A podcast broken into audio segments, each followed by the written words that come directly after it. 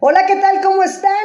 Bienvenidas y bienvenidos todos los que están en este momento ya aquí en Radio Zoom MH, la plataforma, la cual es la estación de la alcaldía Miguel Hidalgo. Mi nombre es Marta Valero, programa número 51, Radio Zoom MH. Y tenemos invitadazos de lujo, como siempre, aquí tenemos de verdad palomita por todos los invitados que tenemos siempre. Bueno, las efemérides del día de hoy un 30 de diciembre nacieron personajes de la cultura como el geólogo John Mill y los escritores Joseph Rudyard Kipling y Paul Bowles. Murieron también un día como hoy el autor Romain Roland, el compositor Richard Rogers, el cantante Gustavo Nochetti, el director de orquesta Artie Shaw, el arquitecto Ricardo Legorreta y el diseñador Lazar Markovich Lisitsky. El santoral del día de hoy, Santa Judith, Santa Anicia Mártir, San Anicio, San Equino y San Exuperancio. Así es que, pues bienvenidos, recuerden cuáles son las vías de contacto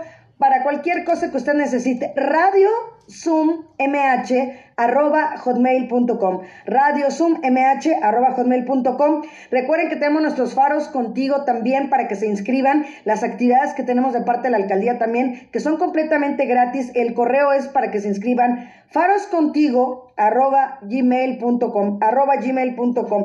También ya me pueden encontrar en Facebook en Cultura MH, ahí nos mandan solicitud y los aceptan para que estén con todo lo concertiente a la cultura y el calendario, ahí lo tenemos. Y bueno, también mi página personal ya me pueden encontrar en Facebook como Marta Valero Locutora, también en Spotify o las diferentes plataformas de la que usted prefiera digital, ahí puede encontrarlo. Y bueno, también les recordamos mantener cerrados sus micrófonos por respeto a los demás, alzar la mano como nos los ponen aquí en, en, en la plataforma de Zoom. Y si desean mandar mensajitos, por supuesto, son bienvenidos. Si quieren participar, también es válido. Y bueno, el programa del día de hoy será dedicado a la colonia Palmitas Polanco. Y recuerden que Radio Zoom se transmite lunes, miércoles y viernes de 12 a 13 horas. Y los jueves es exclusivo de puros museos. O sea que el único día que no estamos al aire es el martes. El martes no te cases ni te embarques, es el día que estamos tranquilos. Bueno, también aquí Otis, Otis Loan, bienvenido, ya nos está escuchando aquí en Facebook, porque yo a la par transmito en mi página personal de Facebook para que ustedes puedan también ingresar. También, bueno, pues ya, Patti Domínguez, ¿cómo estás? Bienvenida. Feliz de estar aquí con ustedes. Gracias, Martita. Gracias y el invitado de oro que tienes el día de hoy. Así es, y bueno, pues ella es jefa de la unidad departamental del Faro Argentina, o sea, es la mera mera del Faro Argentina en la alcaldía Miguel Hidalgo. Así es. ¿Sí o no? Así es, Pati. Feliz. Así feliz es. Qué bueno.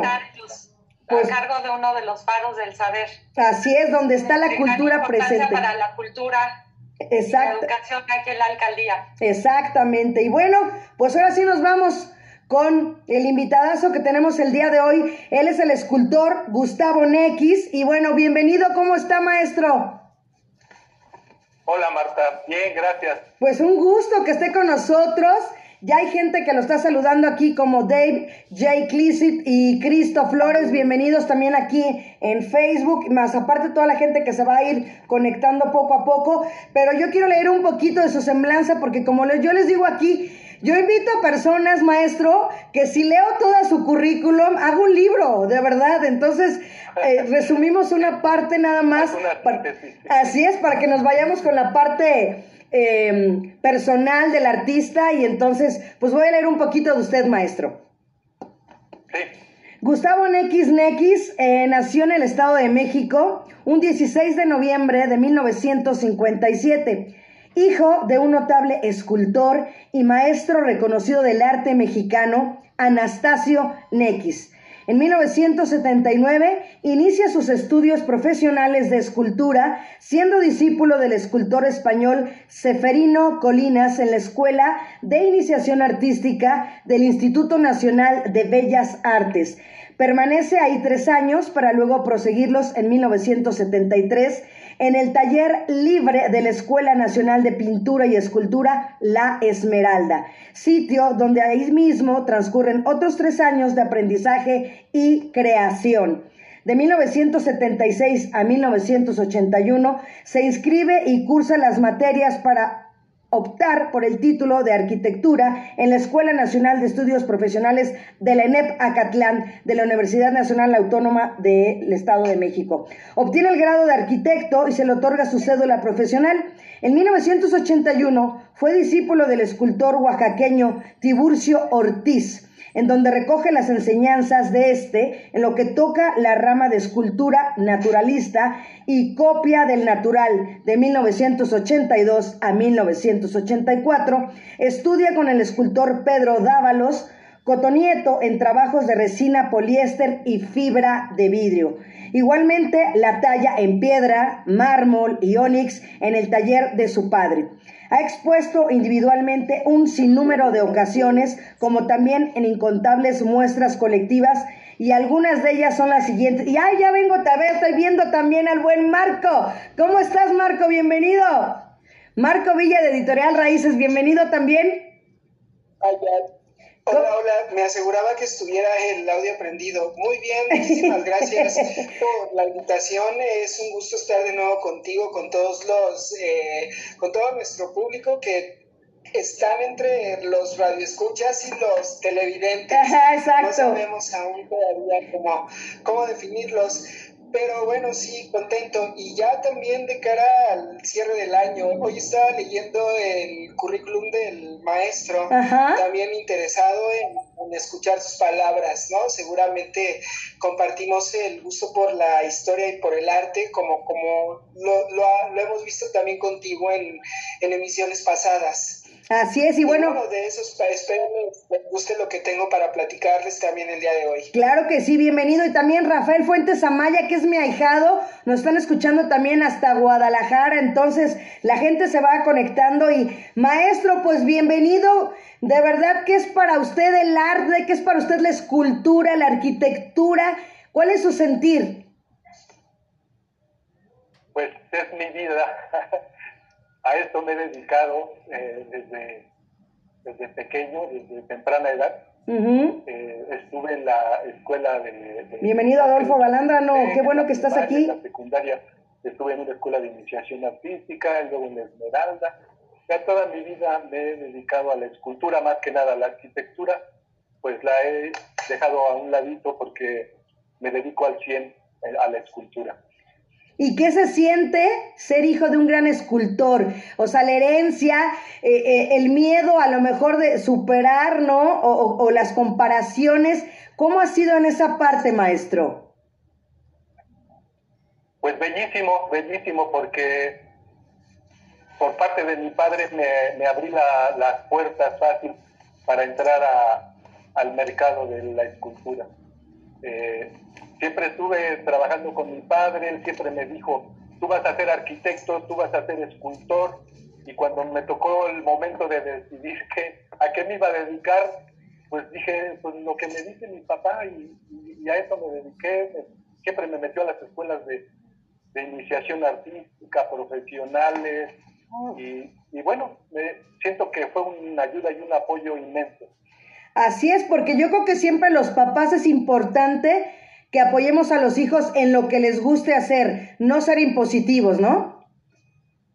Sí, sí, sí, sí. así yo también he, hecho lo mismo con mis hijos. A eso iba. En sus hijos, ¿qué parte hay? ¿Alguien ha seguido los pasos de la familia? No. ¿No? No, tengo el hijo mayor, tengo dos hijos. Ajá. El mayor es, es físico, este, eh, químico, farmacéutico, biólogo. Ajá. Y el otro, el más chico, es ingeniero petrolero. ¡Wow! Pero yo creo que traen algo de arte ah, definitivamente por ahí también, ¿no? Claro. sí, sí, cómo no, sí. Así es, maestro. Yo siempre les dije, tráiganme un título y si de verdad quieren hacer esto, pues aquí tengo toda la instalación para, para hacerlo. Para hacerlo Exacto. Y por ejemplo, de, todas, de todas las exposiciones que usted ha tenido, porque digo, ha tenido exposiciones también a nivel internacional, ¿cuál ha sido la que más le gusta o la que más le recuerda? Pues hace dos años en Mérida, estuve en una galería privada en Mérida un amigo de la Esmeralda y del trabajo, este, ahora es el, es el artista por excelencia para, para el gobierno de Mérida, entonces tiene muchos trabajos, eh, tiene una carrera exitosa y ahora ya puso una escultura porque lo ayuda, lo apoya mucho su mujer y la mujer es la que abrió la galería, entonces me invitan Y, y sí tuve una, tuve una exposición bellísima porque eh, estuvo a reventar de, visitantes eh, la, la, inauguración, periodistas, políticos, ahí mismo se vendió una obra en la inauguración. Wow. Bueno, bueno, desde que llegué me, me, atendieron eh, bellísimo. Eh, pues eso ahorita lo, lo, que recuerdo también cuando me he ido a Estados Unidos, ¿no? eh, he estado en dos galerías en Estados Unidos. Ajá. Una en Los Ángeles, eh, la galería Michael de Beverly Hills en la calle de Rodeo. Estuve, tenía yo 25 años cuando ya estaba yo en esa galería. Wow. Eh, posteriormente estuve en la, en la galería Bryan de, eh, esa está en Nueva Orleans. Bueno, las mismas galerías tienen más sucursales. Ok. Entonces, este, pero yo tenía el contacto directo con el dueño y ya me repartía mi obra tanto en la de Los Ángeles como en la de la, que acabo de decir, también este, tiene muchas sucursales, ¿no? Tres o cuatro sucursales. Y pues esa es mi experiencia con, con las, las galerías de Estados Unidos. Excelente. Pues mira aquí a Guillermo Antonio Valero Aguirre, mi primo, también desde Mexicali, ya escuchándonos. También Mauricio Casasola, compañero del área de convivencia y cultura de la alcaldía. Y bueno, Patti, ¿tú le quieres hacer alguna pregunta al maestro? Pues prácticamente, ¿qué, qué significa, qué ha significado en su vida, maestro? Toda, toda esta sensibilidad, todo este arte, porque definitivamente... Isabel Rivas, siempre eres bienvenida, te quiero tiene que venir de, lo más profundo de, del espíritu. ¿Qué, ¿Qué significa para usted? Bueno, pues yo en primera estoy contentísimo por lo que elegí las dos carreras, tanto arquitecto como escultor, porque la carrera de arquitectura me ha ayudado muchísimo en cuanto hago esculturas, he hecho esculturas monumentales y estructuralmente la geometría, la arquitectura me enseñó a enamorarme de la geometría, entonces estoy muy enamorado de la geometría. Y no sé, pues es mi vida lo que acabo de decir, a esto me dedico, estoy muy contento con lo que, no sé qué, otra cosa hubiera sido, pero estoy muy enamorado de lo que hago. ¿Y usted da clases? He dado poco, poco, porque desde que estuve en la Esmeralda, eh, pues admiras a tus maestros, y siempre estaba pensando, pues algún día eh, yo voy a dar clases, ¿no? Aquí en, la, en San Carlos, en la Esmeralda. Eh, nunca, nunca lo pude lograr, pero yo soy originario de Chimalhuacán, un pueblo de Canterto. Entonces, este, siempre que estuve en la escuela, yo ya me imaginaba haciendo mi obra, pero en piedra. Estoy especializado en piedra, es lo que me gusta hacer ahorita domino eh, la obsidiana, la talla de la obsidiana, del cristal de roca, del granito. El mármol y el onix, desde con mi padre, desde que estaba mi padre, es lo que trabajábamos por excelencia. ¿Cuánto tiempo lo lleva hacer una obra? ¿Cómo viene esta inspiración? Bueno, eh, pues es relativo, ¿no? Pero aproximadamente dos meses en, una escultura de formato pequeño, ¿no? De caballete. Eh, dos meses. Y bueno, la inspiración, este, pues es lo cotidiano, lo que vives, este, toda la información que tienes, eh, películas, este, libros, eh, no sé, toda la información que tienes es lo que yo creo plasmas en cada obra que dejas algo del interior tuyo de lo que de lo de tu vida en, en cada obra, ¿no? Claro, claro. De hecho, esta circunstancia que nos ha tocado vivir en este fatídico 2020 eh, y que nos tomó casi por, bueno, prácticamente por sorpresa, dice que ha fomentado mucho la creatividad. Exacto. ¿Verdad? Me gustaría preguntarle, maestro, ¿cómo ha vivido usted todo este 2020 y cómo ha impactado en, a este nivel de creatividad en, en usted mismo? Bueno, pues yo me imagino que lo dices porque nos tuvimos que encerrar y pues tienes que estar trabajando. Exacto. sí, efectivamente es lo que lo que he hecho, que yo creo que has desarrollado más, he desarrollado más eh, en trabajo, en mi obra. Y como ya tengo una línea, lo que estoy haciendo, eh, pues estoy produciendo, estoy produciendo para cuando salgamos de toda esta pandemia, este, pues tengas esa oportunidad de, de vender, ¿no? De vender tu trabajo. Claro, de renacer, va, va a ser un, un renacer, así lo veo yo, ¿verdad? Así es, Pati. Pues yo también lo pienso. Y maestro, ¿nos va a dar ahí como un recorrido a sus obras? Sí, sí, como no, con gusto. Pues adelante, venga, para que la gente se deleite con su trabajo.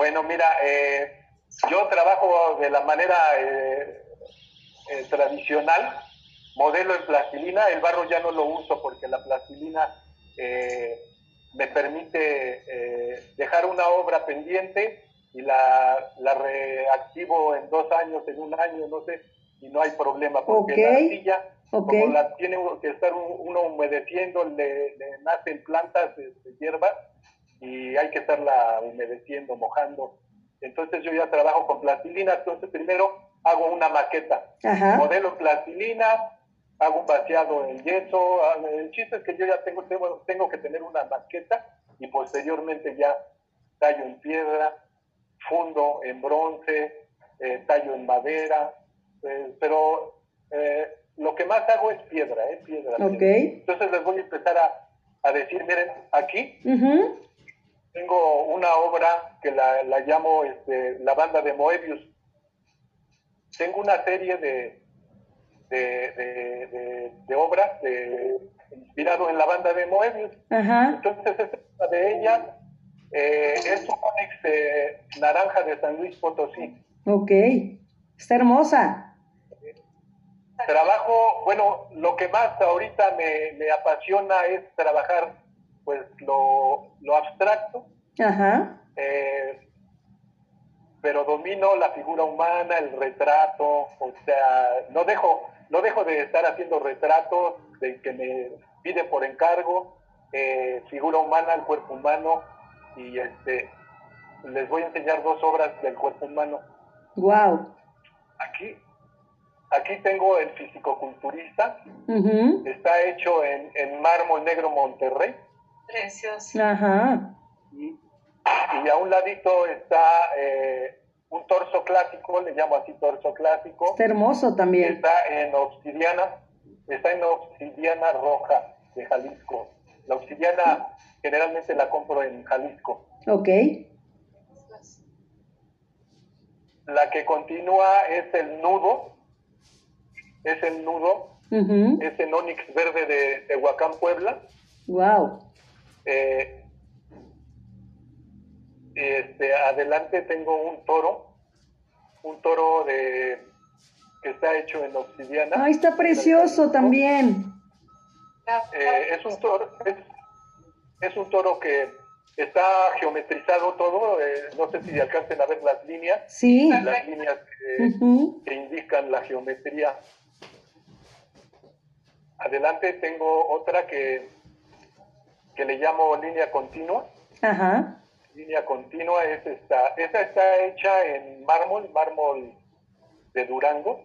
Wow. Eh, mármol blanco de Durango y, bueno, siempre he dicho que esto es este, la influencia que tengo de la arquitectura porque también me dejó muchas enseñanzas. Exacto, sí se ve ahí reflejada. Y este y pues esto es lo que lo que me inspira muchas veces a hacer este geometría. Ahora por, por este lado eh, tengo el malabarista.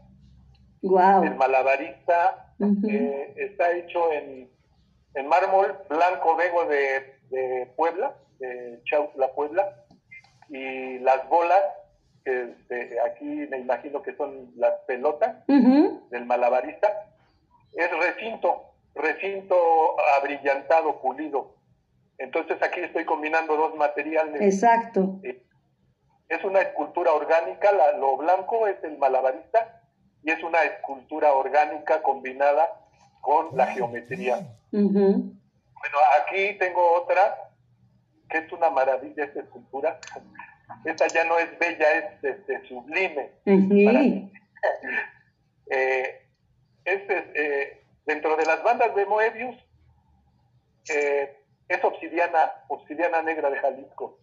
Entonces este, podrán ver toda la composición. Es que la banda de Moebius la, la estoy retomando porque Moebius es Saludos, Militza. Bienvenida. que la inventó en el siglo XIX, pero yo retomo eh, su creación y, tienes una infinidad de, de, posibilidades de creación, de invención. Y, tengo diez, como 10 obras eh, con este tema de la banda de Moebius. Pasamos a otra en mármol blanco Vego. Wow, también está hermosa. Blanco Vego también es dentro de, la, de las bandas de las bandas de Moebius. Eh, es este todo lo que trabajo es talla directa. o sea que compro un bloque, un bloque de piedra, traigo el bloque de piedra a mi taller. Bienvenida María Enriqueta Portillo Hidalgo y Costilla. Las, herramientas que un gusto que estés aquí. son eh, desde lo más eh, rudimentario, primitivo, que es el martillo y el cincel. a, hoy que hay mucha herramienta, ¿no? Mucha herramienta, abrasivos, diamantes, neumático, eléctrico. Ahora les presento eh, una, una escultura que le llamo composición molecular. Estoy inspirado en, la, en el símbolo de la molécula, en el, en el logotipo de la molécula. A, continuación tengo em, otra banda de Moebius en mármol negro Monterrey. Eh, como podrán ver, este, son diferentes, son diferentes eh, las bandas de Moebius. No es la misma. No. Eh, pero pues eso es lo que me fascina, que, que, de ahí tengo mucho material para trabajar. Y ahora por este lado, por este lado, eh, Ve qué hermoso. Tengo una escultura, tengo una escultura muy, muy, muy clásica, es el Prometeo, es un Prometeo, eh, un hijo del dios Zeus, cuando lo castigan, y ahí el águila le está este, comiendo la, carne. Ajá. Son proyectos que hago para, me piden este, así por encargo. Exacto. Lo que les acabo de es mi obra personal siempre he hecho mi obra personal, pero igual hago, hago mucha obra pública, mucho, he hecho mucha obra monumental. Entonces, este, cuando me piden algo, eh, este de, me quedó pendiente, ¿no? Porque muchas veces se, va para abajo el proyecto, no, no sé realizar, pero bueno, pues ahí me quedo con la maqueta y me pagan el, el anteproyecto, ¿no? Miren, ahora les muestro eh, a este le llamo homenaje a Jorge González Camarena. Estoy dándome en el mural, en el mural de que tiene Camarena en este en el castillo de, en el Museo de Historia en el castillo de Chapultepec. Nada más que eh, bueno ahí es pintura, es mural y tiene dos, dos, dos dimensiones, altura y longitud pero yo eh, le llamo homenaje y ya sacarlo en escultura en tercera dimensión. Y está increíble por también. Acá tengo otro proyecto. Aquí tengo un proyecto de. Eh, este también quedó, no lo realicé, es eh, un anteproyecto.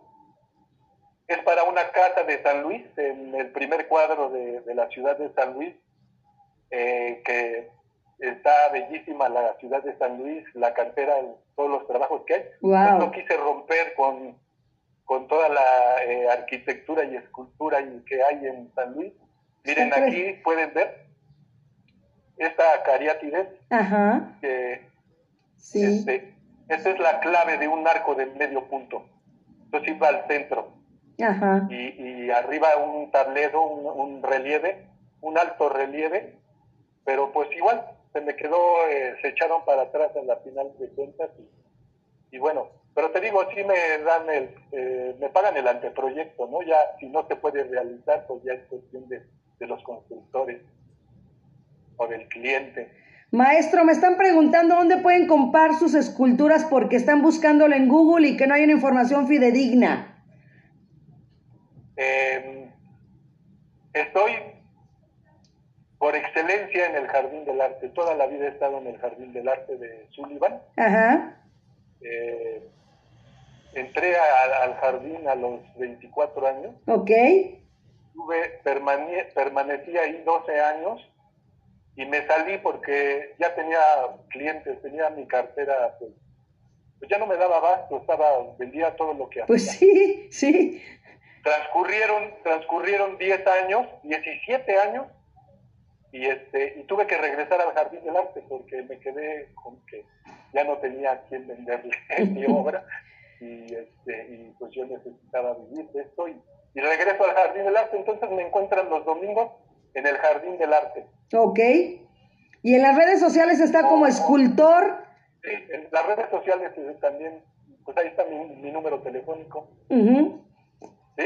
Ok, para que, porque la gente sí está este, muy, muy, este, muy emocionada y aquí este, también está Azucena Cordero, me dicen por acá. Entonces, este, pues también Marco Ravisa, también escuchándolo por acá, maestro.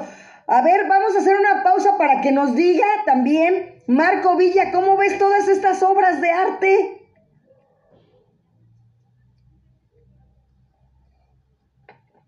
Ah, sí, desactiva el sonido.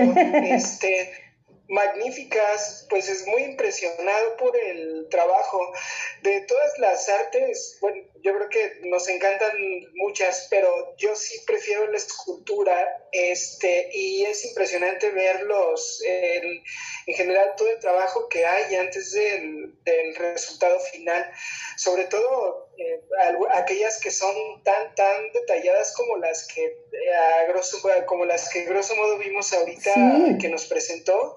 Sin embargo, pues sí son espectaculares, ¿no? Toda la, desde la estructura misma que hay dentro de ellas, o sea, hacerla. Sé que muchas veces es con alambres también y posteriormente todos los procesos que hay con calor o manipulando plastilinas, cerámica, lo que sea, son fabulosos, o sea, los monumentos, y bueno, también la, lo que representan en sí mismas como pedazos de historia muchas veces. Evidentemente, este, la, mi favorita pues o la que me cautivó más fue ese homenaje a Camarena que mostró por ahí, donde se veían los detalles del, atuendo del imagen del guerrero que pelea con este em, que pelea con el conquistador español ¿no? Ese mural del que hablaba que está en el museo, esa, la verdad es que este, sí, fue de las que más me cautivaron de todas las que se presentó, ¿no? Y como bien lo decimos, es una extensión de la historia misma, él lo llamó un homenaje. Yo también eh, destaco mucho lo que mencionaba de que interactuaba él con otros artistas y con este... Mm, eh, en el jardín y, presentando también su trabajo en el Jardín del Arte. Yo creo que es muy importante esa tarea también. Por ahí le preguntaron si daba clases y bueno, tiene también el tiempo de hacerlo. Sí, yo creo que la escultura tiene que fomentarse porque me parece que somos un pueblo talentoso, bueno, una, una sociedad de, talentosa para, para las artes en general, ¿no? Pero yo creo que la escultura sí merece todavía más una, una mayor y mejor vitrina de la que tiene. y hacia allá va mi pregunta. O sea, que si piensa usted, maestro, que la escultura es, eh, es reconocida en nuestro país como se debería, habiendo tanta producción por, por todos lados, uno va muchas veces a mercados como las Launi, como el de aquí de la Launía que está enfrente de mi casa y ve, ve una de cosas magníficas y uno piensa esto, ¿por qué no está en un museo? ¿no? ¿Por qué esto no se divulga, no se difunde? Sí, efectivamente, eh, hay muchos escultores en México y, y de pintores y escultores, este, desde el muralismo, desde el muralismo de la escuela mexicana. Eh, mi padre eh, trabajó ese estilo de la escuela mexicana, pero en ese momento todos los artistas, casi en su mayoría, eh, trabajaron la escuela mexicana, dignificar a, a la mujer indígena. después viene la, la ruptura, bueno, vienen diferentes rupturas y empieza a entrar, a entrar otros, otros estilos pero por decir todo lo que hizo de promotoría eh, José Vasconcelos, eh, no sé qué, qué, le pasó a, nuestras autoridades del arte, que, dejaron caer todo, nos al mexicano, el artista mexicano, nos buscaba porque somos habilidosos con las manos en artesanías, en arte, y no sé eh, por qué ahora pues ya nos rebasaron otros países. Eh, eh, aquí había una bienal, una, una trienal de escultura, ahora ya no la hacen, entonces ahí crecían muchos artistas. Eh, se, se, ha, abandonado el arte, ¿verdad? Sí, claro, claro, claro. Ahorita que lo mencionaba, uno piensa incluso en que tenemos pueblos enteros dedicados a un aspecto específico del arte, o sea, de incluida en Jalisco, este, con el tema de este, la alfarería, me parece que es la del vidrio, ¿no? ¿no? recuerdo ahorita cómo se llama eso, pero, pero digo, hay pueblos con, con tradiciones ya de que se heredan y se heredan y, la familia se dedica de verdad a hacer arte, ¿no? Los mismos juegos pirotécnicos, o sea, un montón de cosas y creo que sí merecen un lugar mucho más importante todavía que, del que podría tener.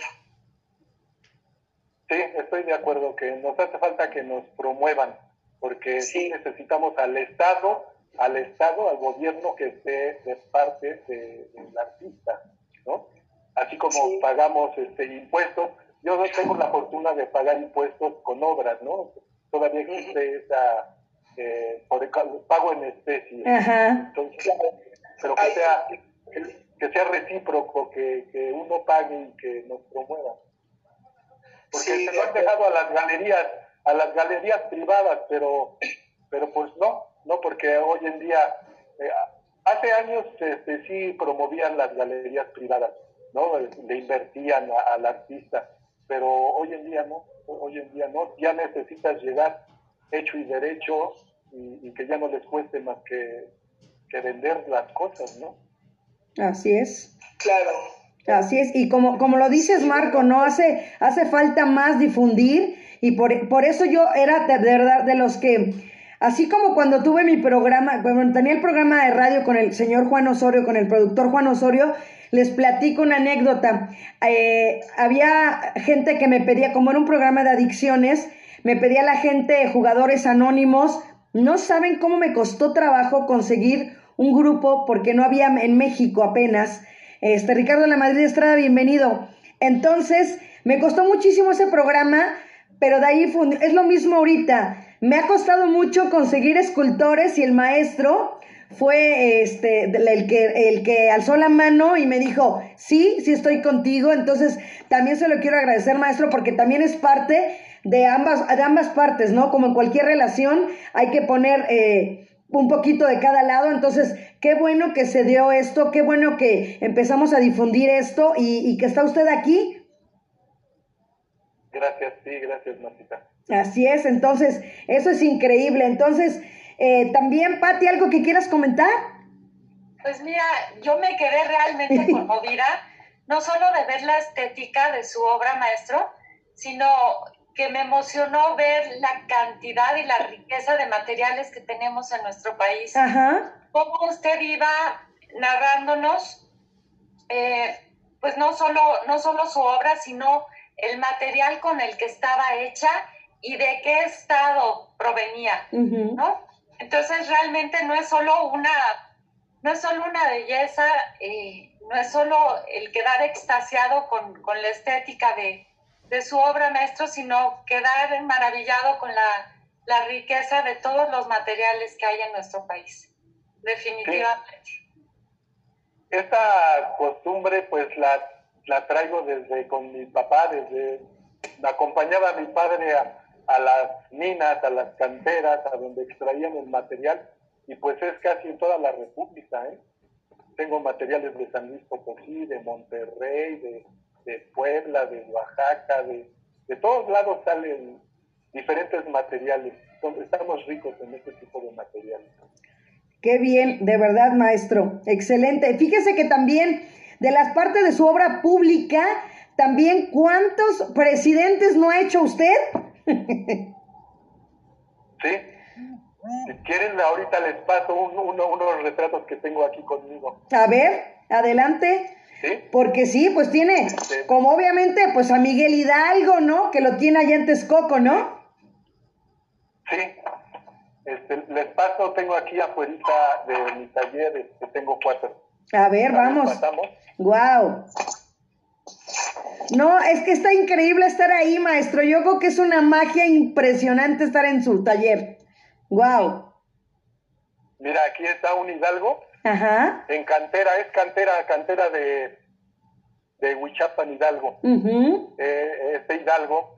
Pues he hecho varios Hidalgos. Este lo hice en Texcoco, lo, lo hice en Chimalhuacán, lo hice en Lubianos, en el Estado de México. He hecho varios. Ajá. Pasamos a otro. Un Benito Juárez. Tiene 60 centímetros de altura. Es el formato que más o menos trabajo. Igual en cantera. Ajá. Un Francisco Villa. Wow.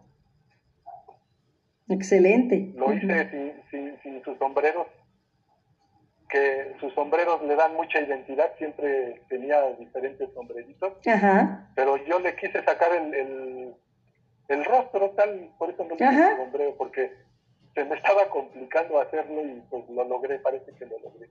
Quedó muy bien, maestro. Mira, aquí te enseño una escultura clásica. Uh Wow. No, no, También este es un torso, un torso wow. griego, como trabajaban los griegos. me, inspira mucho lo, griego. Está increíble también. Es que usted le define cada detalle. En mármol vego, de Puebla. Wow. Ve nada más la mirada. Y acá tengo un Netzahualcoyot Ay, qué hermoso.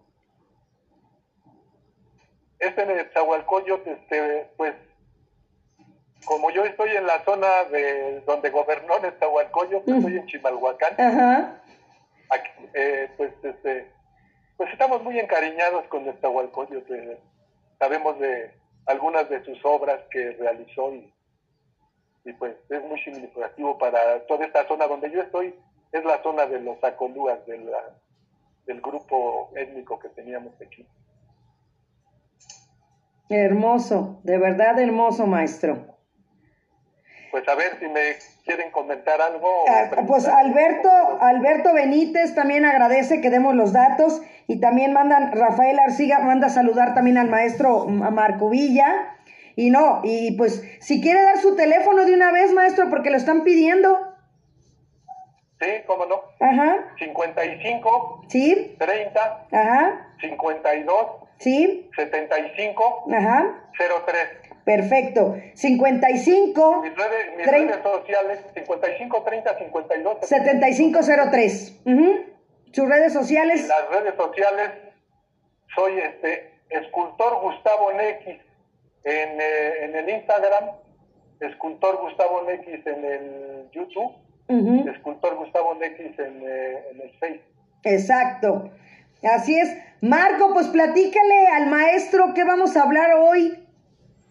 Híjole, sí, bueno, felicidades por las esculturas. Sí, por están... Villa también, es, bueno verlo siempre. El Hidalgo también estaba ahí un detalle de su pelo. Ajá. Bueno, este, eh, muy interesante. Si quieren en otra ocasión, yo que me encanta hablar de, historia, ya saben, les platico, menciono dos aspectos que vale mucho la pena conocer. Uno sobre los sombreros de villa, okay. toda una tradición es verdad, le daban mucha identidad y era también este, un gran eco de la vanidad de, del centauro, ¿no? Que tan, tan querido por, por muchísimos, por otros no tanto, pero bueno. Y de también ese también hay una, hay muchas historias en torno al, al verdadero rostro de Hidalgo que se ha difundido, de que qué tan cierto es este, eh, que ese es el rostro que le pertenece, ¿no? Al que ha heredado la, la tradición. Nada más a propósito de escultura, cierro ese tema diciendo que que Hidalgo es el héroe más representado, bueno, el prócer o llamado prócer más representado en la historia de, de los monumentos de nuestro país desde el mismísimo, todavía incluso en tiempos de la independencia se tiene noticia de que hubo por ahí algunos esfuerzos por poner su imagen en algunos lugares de provincia. Pero bueno, eso es otra historia. Ahorita pues ya estamos nosotros en el cierre del año prácticamente, ya estamos eh, no sé si podemos decir que falta más de un día, pero también que es cuestión de horas, ¿no? Me gusta mucho este, ponerle un poco también de drama al asunto y yo lo que les preparé es eh, pues hablar un poco de lo que se viene para los siguientes días. Hay dos fiestas que en la tradición son este, vitales, también en la tradición o en la religión mexicana son... Eh, por demás importantes por muchísimas cosas, pero bueno, sobre todo porque nos han eh, unido mucho para bien o, este, bueno, a algunos nos gustarán más que a otros, pero yo creo que nos han unido para bien a todos y una de ellas es eh, pues la epifanía, ¿no? Que yo lo que quiero es comentar pues o decir que la epifanía es justo esta adoración al niño Dios por parte de los Reyes Magos y la presentación al mundo también de este personaje, ¿no? Bueno, del, del famoso niño Dios. Y bueno, esta tradición en México la celebramos el 6 de enero. Somos un pueblo ya ancestral y profundamente marcado por la tradición católica. Y digo ancestral porque, bueno, son más de cuatro, si ya el próximo año vamos a empezar ya eh, a contar los cuatro siglos en 2021, de que empezamos como Nueva España y luego ya posteriormente fue a México. O sea, ya es muchísimo tiempo y tenemos que reconocernos dentro de esas tradiciones y también pensar en lo importante que ha sido mantenerlas y sobre todo cómo se han ido modificando a lo largo del tiempo. Los Reyes Magos entonces llegan a nuestro territorio despuésito de la conquista y se mantuvo durante todo el virreinato más o menos así en el culto cristiano, en el culto católico también. Pero bueno, poco a poco ya ah, después entrado ya el México independiente. Pues, Gracias César por estar aquí. Alma, José Luis. Bienvenidos, María y dieron pie ya a prácticas populares que hoy, en las que hoy muchas familias participamos. Hablamos de, la construcción de nacimientos que llega a ser incluso fastuosa, o sea, grande y de verdad también eh, a veces hasta ostentosa, ¿no? Es un también eh, presa ni modo o digo ni modo porque aunque a muchos no les guste, también tiene un uso comercial brutal, como lo ha sido también la rosca de reyes y por supuesto este asunto de enviar una carta a los, a los reyes magos que todos los niños siguen casi casi al pie de la letra, ¿no? Yo creo que en todos los hogares mexicanos todos o incluso nosotros mismos pues fuimos niños alguna vez y el entusiasmo por los Reyes Magos es eh, inquebrantable, es muy grande. algunos les gustará, otros no, pero bueno. Entonces la fiesta de, de, los Reyes Magos que celebramos cada 6 de enero, pues tiene que considerarse un día especial y también tiene muchísimos significados, ¿no? Entonces recuerda la adoración de un niño Jesús, infante, bueno, niño, por parte de los, de los reyes, de los Reyes Magos, y se trata, como ya mencionaba, de una conmemoración medular en la liturgia católica y así ha sido desde siempre. Hasta ahí ya pues más o menos todos nos entendemos. ¿Y por qué nos regalábamos cosas? Ayer platicaba yo de este tema, o sea, ¿por qué es tan importante regalarnos cosas? Y yo creo que es también siguiendo este culto católico, la costumbre de, se fue como afianzando esta costumbre de darnos y recibir regalos. Hi Jason Dooley, welcome. la carta, el juguete deseado. Thank you. Y bueno, también de que aparece la deliciosa rosca, un Raúl Irigoyen, bienvenido.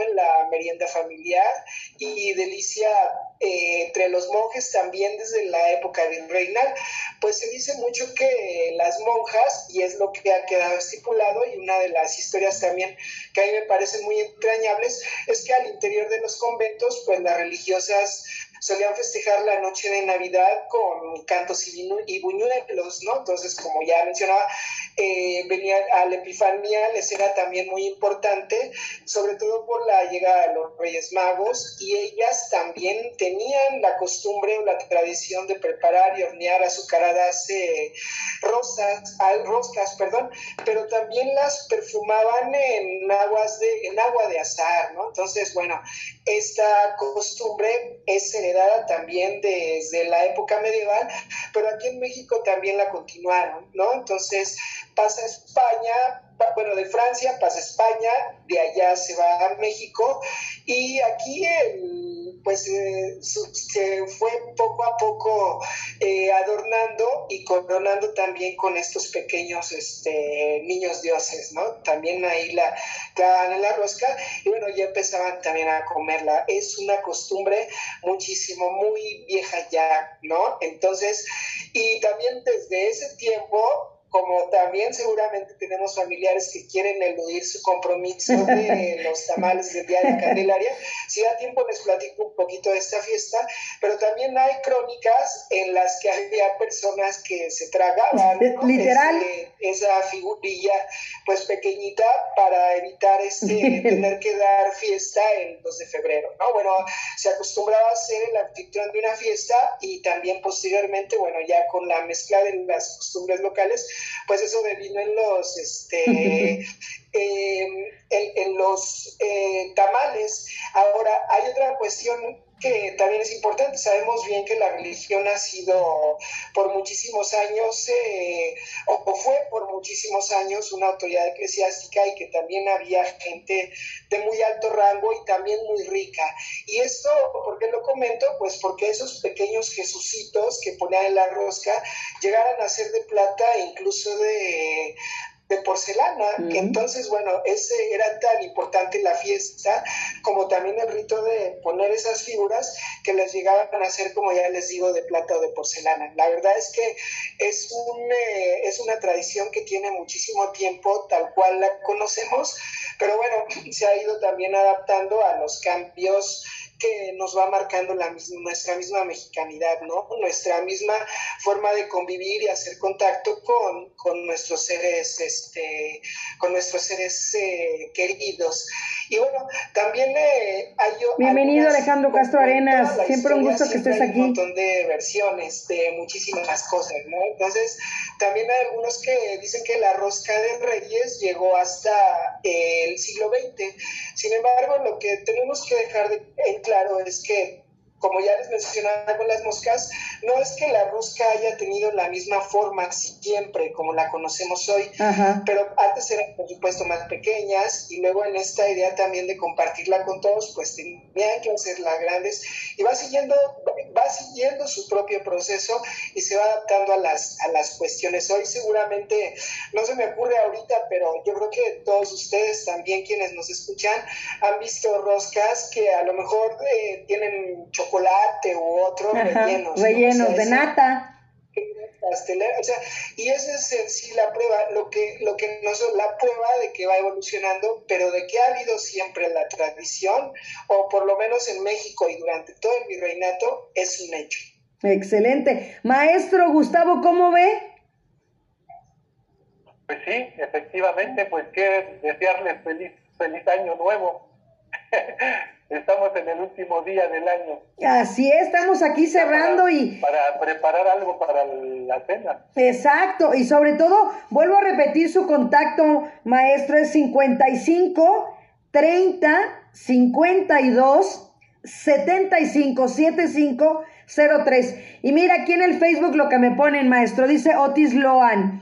Dice, muchas felicidades por difundir a los artistas, su obra y formas de expresión. Asimismo, cultivar la imaginación por este formato de radio donde por medio del sonido, sin video, porque así lo hago yo, yo no paso el, el video en, en, Facebook, paso el puro audio, dice, nos podemos echar a volar la imaginación con todas las imágenes que acaba de poner, nuestra mente se dibuja con la descripción. Muchas felicidades. gracias, que estuvo muy bien esto. Eh, eh, esa es la magia de la radio, maestro, que, que yo podría hacer tranquilamente un Facebook Live para que nos estuvieran viendo, pero a mí me gusta que la gente que quiera ver, entre a Zoom, y la gente que quiera escuchar, lo escuche a través del Facebook. Entonces, es darle gusto a todo el público. Muy bien, muy bien. Así es. Bueno, Patti, ¿qué te pareció lo de la rosca?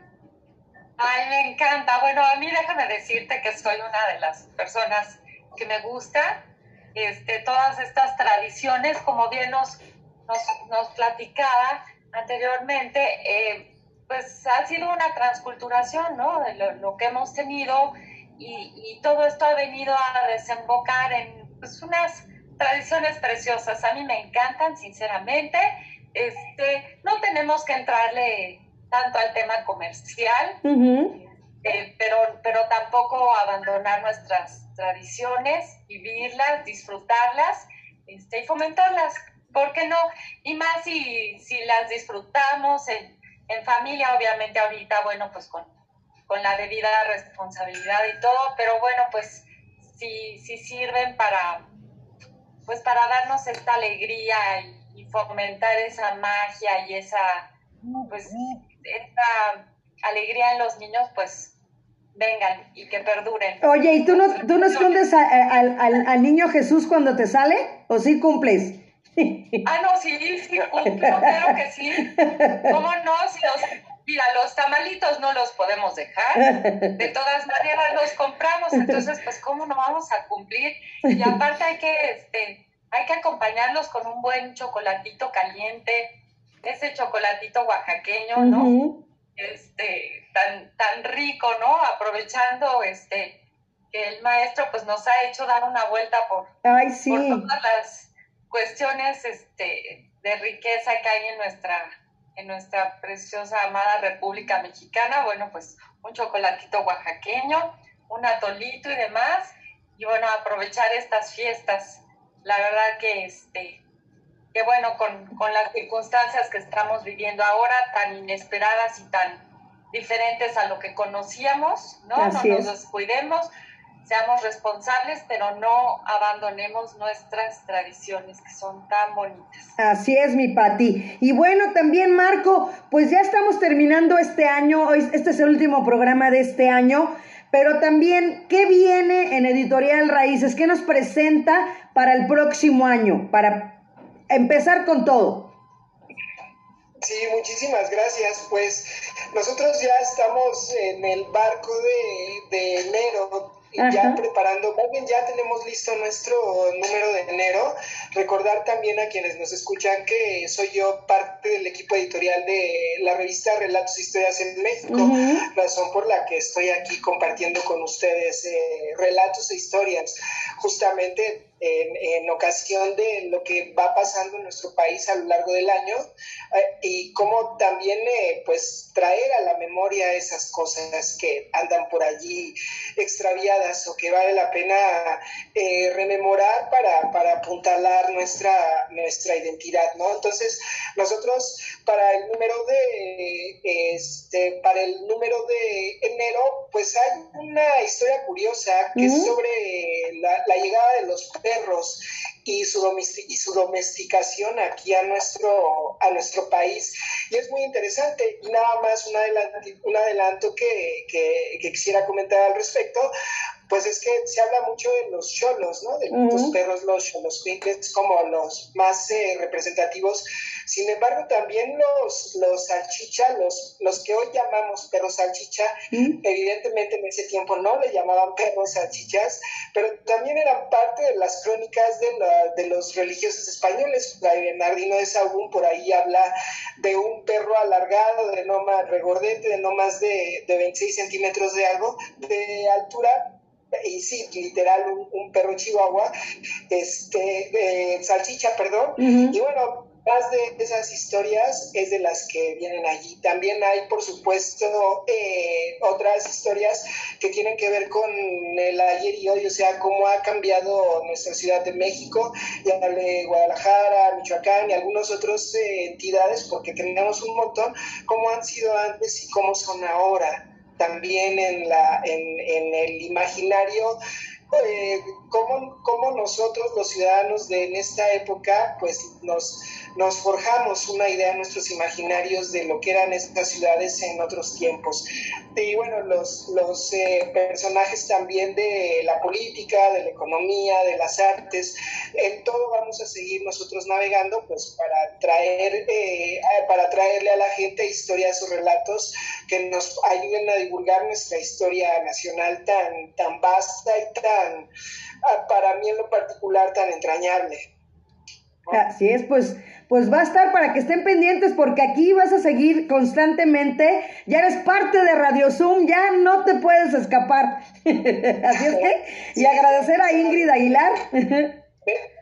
Sí, me da mucha emoción. La verdad es que sí, desde las primeras emociones, este, la pasé muy bien y bueno, sí, agradezco muchísimo. Cerremos eh, eh, tener la oportunidad de cerrar el año contigo, Marta, con, con el maestro Gustavo, también impresionante su, su, trabajo. La verdad es que sí, sí, bueno, ya sobran las, yo creo que las adulaciones, ¿no? pero, pero pues destacar su importancia, como también la tuya, Marta, y el poder ser parte de esto, pues eh, hoy es un buen cierre de año para mí y te agradezco.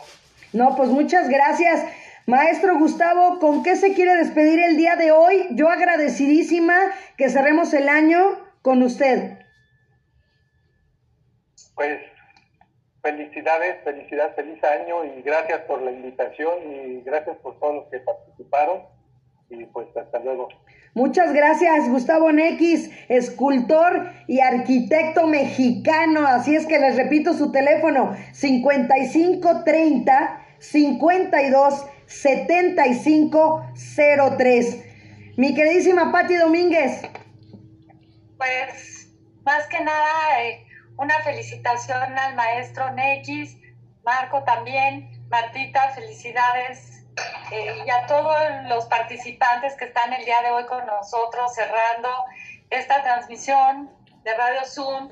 Y bueno, pues también este año eh, desearles pues más que nada, salud. Es lo importante, más valioso que, que, siempre hemos tenido, pero que ahora somos más conscientes. Así es. Desearles salud, desearles abundancia y bendiciones y eh, que tengamos mucho ánimo para este 2021 que viene. Así es, pues muchas gracias. Fíjate que nos están escuchando en Costa Rica. Rolando Álvarez también presente aquí en Facebook, al igual que Francisco Javier Bernal Luna agradecida yo con que cada uno de los que han entrado, de verdad, cada vez se está haciendo más grande esta comunidad de Radio Sum MH. El día de mañana son cuatro meses al aire. Hoy cumplimos 51 programas, entonces agradecida de todo corazón con todos los que han participado todo este año. Entonces, el próximo viernes primero de enero eh, los esperamos con el maestro Alberto Ángel el Cuervo. Nos va a hablar de la parte de la literatura. Y bueno, eh, también es que se escriban a los faros contigo y también a cada uno lo que hace posible este hermoso proyecto, al alcalde Víctor Hugo Romo Vivar Guerra, al licenciado Salvador Morales Pérez, a la maestra Consuelo Sánchez Salas, a todos mis compañeros del área de convivencia y cultura, como lo es Iván Rentería, quien me apoya, y ahora Alexia Cortés, Alina Meneses, Israel Díaz, todas y todos los invitados y todos y todos los cibernautas, radioescuchas o como podamos decir, Ernesto Valero, bienvenido, mi primo también se está uniendo en este momento. Y bueno, Quiero despedirme con esto, lo, nos puedes compartir, que hoy lo grabé, hoy se los hice. Porfa, Pati. Muy bien, lo intentaré porque de repente esta tecnología me traiciona, pero... Venga.